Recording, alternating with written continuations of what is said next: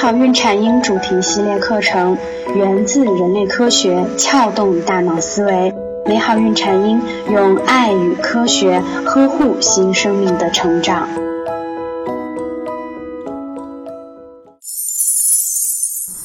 大家好，我是缇娜，今天我们来聊一聊月子里的宝宝鼻塞的时候，我们该怎么办？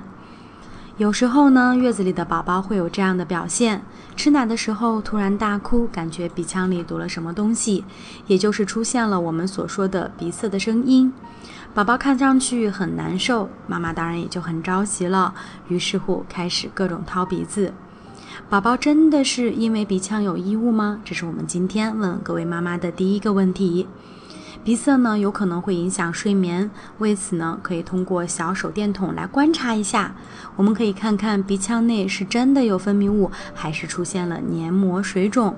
如果是鼻腔黏膜水肿的话，显然掏鼻子就是没用的，说不定还会加重伤害。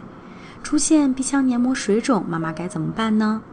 如果出现黏膜肿胀，我们可以在医生的指导下给孩子鼻内喷解除黏膜肿胀的药物，常见的是像嗯羟甲唑啉这样的喷鼻剂。那么，如果出现了第二种情况，真的是宝宝鼻腔有分泌物堵塞的时候，又该怎么办呢？如果鼻腔堵塞确实是分泌物过多所致，我们通常可以采取以下方法缓解。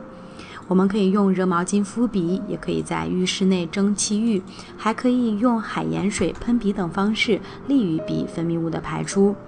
如果婴儿鼻内分泌物多，我们可以先喷海盐水到鼻腔，等待几分钟之后，再用浸满橄榄油等油脂的细棉签，很容易就会将已经被海盐水软化的鼻腔分泌物清理出来。注意，此方法只是针对鼻腔分泌物过多的情况哦。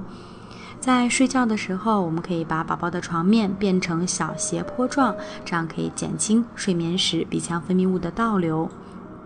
最后呢，妈妈一定要控制自己的欲望。怎么讲？很多妈妈都会出现挖鼻孔强迫症，频繁给孩子挖鼻孔是非常不好的习惯，这是大人的一种强迫症。即使孩子鼻孔被分泌物堵塞，也会张口呼吸，不可能出现大的危险。鼻腔黏膜都是分泌腺，如果我们刺激的越厉害，也就是说，如果我们清理的越厉害，那么反而宝宝的分泌物就会越多。如果您还想了解更多的母婴资讯或者是育儿资讯，也欢迎您关注我们的微信公众号“美好孕产婴”。感谢您长期以来的支持，谢谢您。您可以搜索我们的微信公众号“美好孕产英”，找到我们。我们为您提供了更多的科学、实用、有趣的孕产英知识，还会定期举办一些活动，期待您的加入。